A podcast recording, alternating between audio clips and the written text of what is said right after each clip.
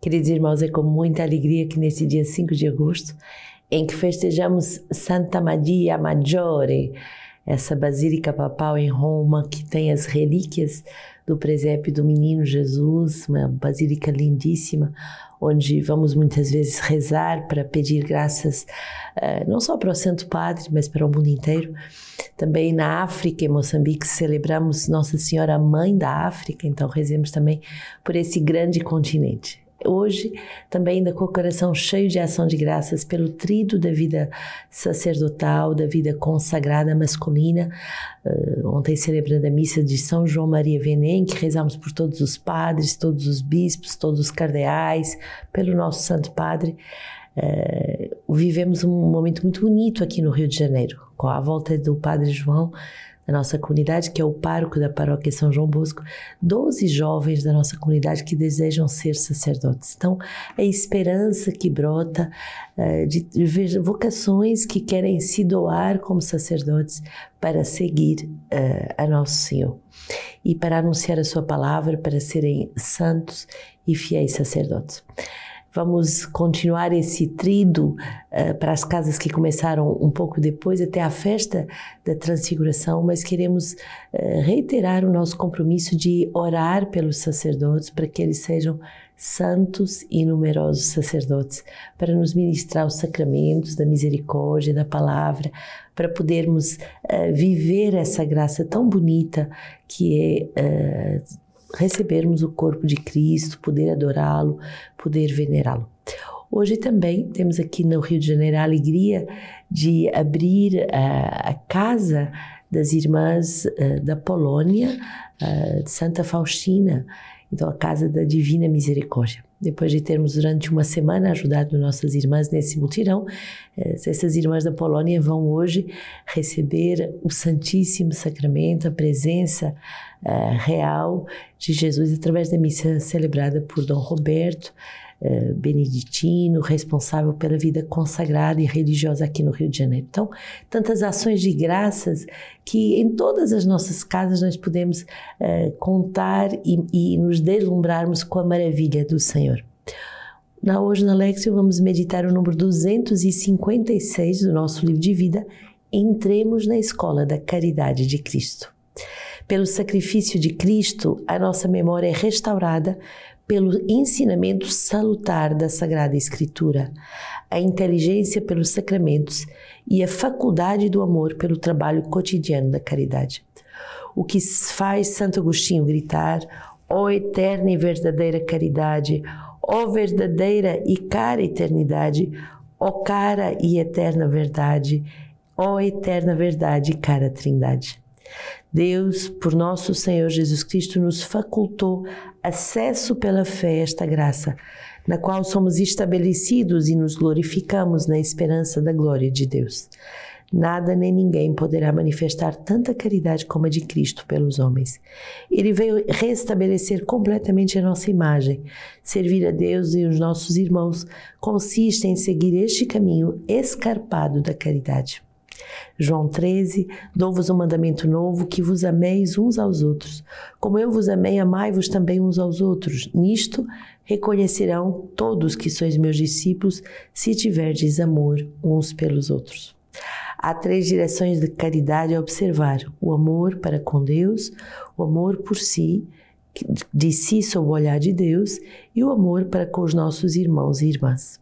Os três amores, por si mesmo, pelo próximo e por Deus, tomam forma mutuamente, alimentam-se mutuamente, inflamam-se mutuamente e juntos alcançam sua perfeição. Estes três amores estão em estreita correlação e em crescimento mútuo. É bonito percebermos que quanto mais amarmos a Trindade, quanto mais amarmos o próximo, quanto mais nos amarmos, mais crescemos nesses três amores. É uma corda tripla que nos puxa para essa união com Deus, que nos puxa para o céu, essa escola da verdadeira caridade verdadeira caridade recebemos da Trindade Santa é na, justamente na vida uh, do dia a dia que, uh, ensinados pela palavra de Deus, restaurados na nossa memória pelos sacramentos, e é nessa faculdade do amor que exercitamos no dia a dia pelo trabalho. As nossas escolas de vida e de aliança são escolas do amor, são faculdades do amor. Por isso, eh, devemos nos alegrar hoje com essa celebração da Basílica Papal, porque a Igreja é essa escola do amor, onde aprendemos a amar a Deus, a amar o próximo, mas também a nos amarmos a nós mesmos. A primeira leitura de hoje, Naum 2, Eis sobre as montanhas os pés de um mensageiro que anuncia paz. Celebra, Judá, as tuas festas, cumpre os teus votos, porque não tornará a passar por ti Belial. Ele foi totalmente destruído. Sim, o Senhor restaura a vida de Jacó como a vinha, a vinha de Israel, porque saqueadores a saquearam e quebraram os seus sarmentos.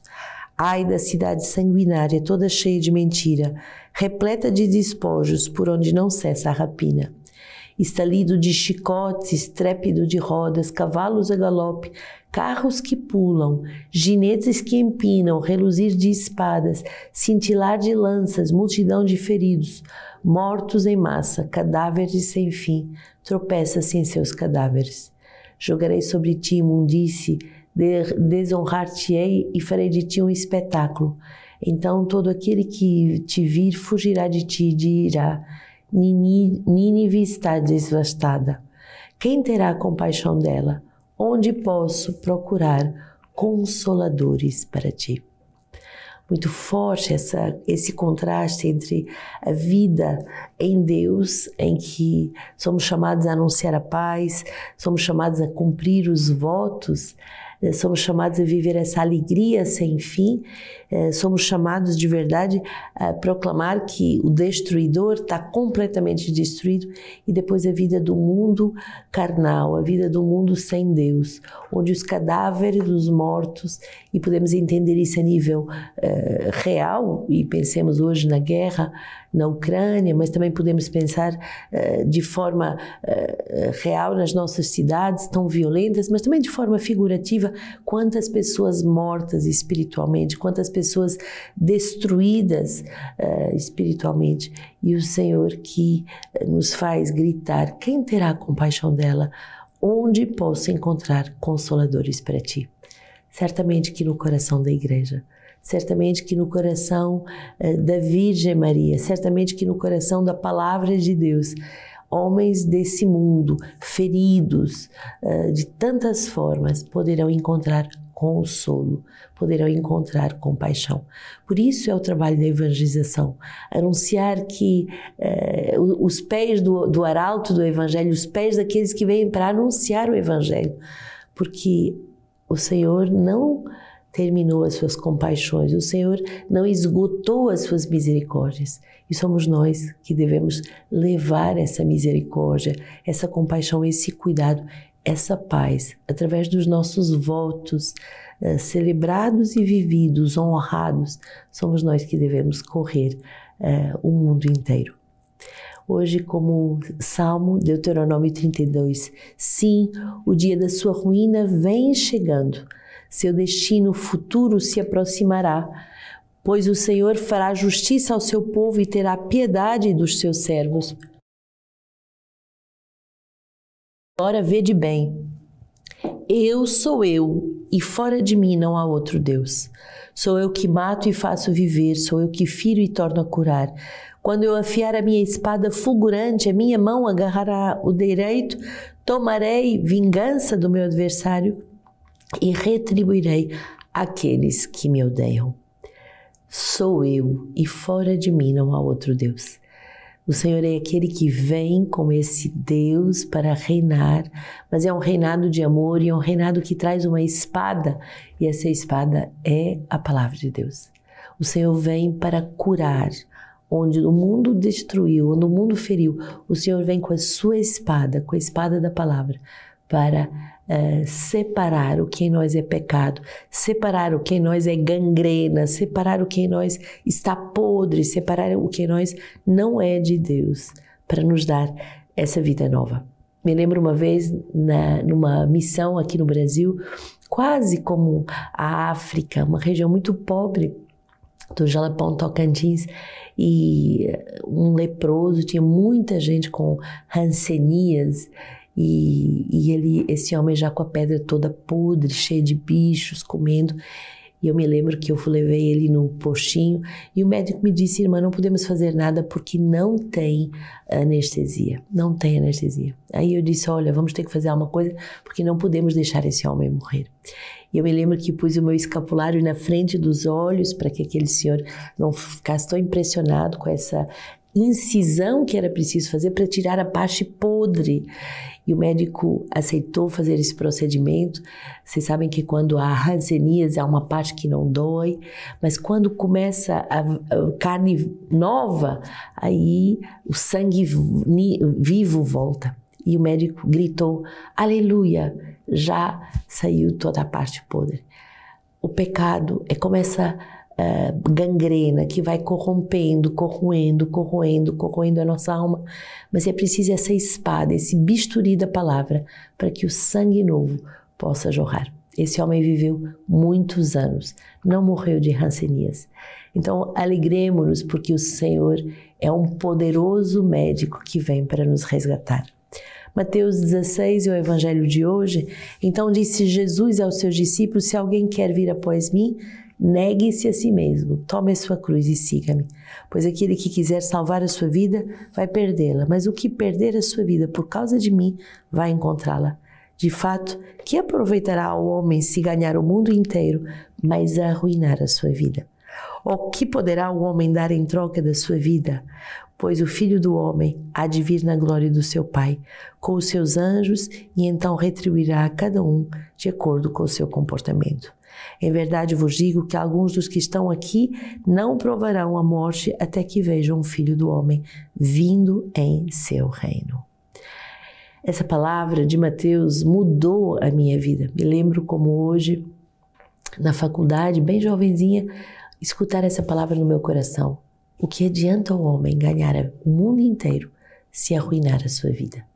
O que adianta corrermos atrás de tantos bens, de tantos diplomas, de tanto sucesso, de tantas carreiras, se perdermos o essencial? Por causa desse essencial, o Senhor pode entrar no meu coração. E é por causa desse essencial que Deus quer adentrar no teu coração. Não te deixes enganar, enchendo a tua vida de projetos vãos, mas aceita deixar entrar aquilo que é essencial, a vida em Deus a escola do amor. Hoje, nessa celebração de Santa Maria Maggiore, essa basílica papal, onde tem as relíquias do, do presépio de Menino Jesus, entremos com essa veneração do coração de criança, do coração que sabe que a única coisa importante é amar e se deixar amar. Não há nada mais importante do que amar a Deus e se deixar amar por Deus. E pensamos hoje que a Virgem Maria, eh, mãe da África, mãe de cada um de nós, mãe de toda a igreja, nos ensine a amar. Uma pequena palavra que diz: Quem dentre os homens é capaz de celebrar dignamente a Maria, merecedora de todo louvor? Ela é mãe e virgem. Que coisa admirável! Este milagre me deixa extasiado. Quem jamais ouviu dizer que o construtor fosse impedido de habitar no templo que ele próprio construiu? Quem se humilhou tanto ao ponto de escolher uma escrava para a sua própria mãe? Eis que tudo exulta de alegria. Reverenciemos e adoremos a divina unidade. Com santo temor veneremos a indivisível Trindade ao celebrar com louvores a sempre Virgem Maria. Ela é o templo santo de Deus, que é o seu Filho e esposo imaculado. A Ele a glória pelos séculos dos séculos. Amém.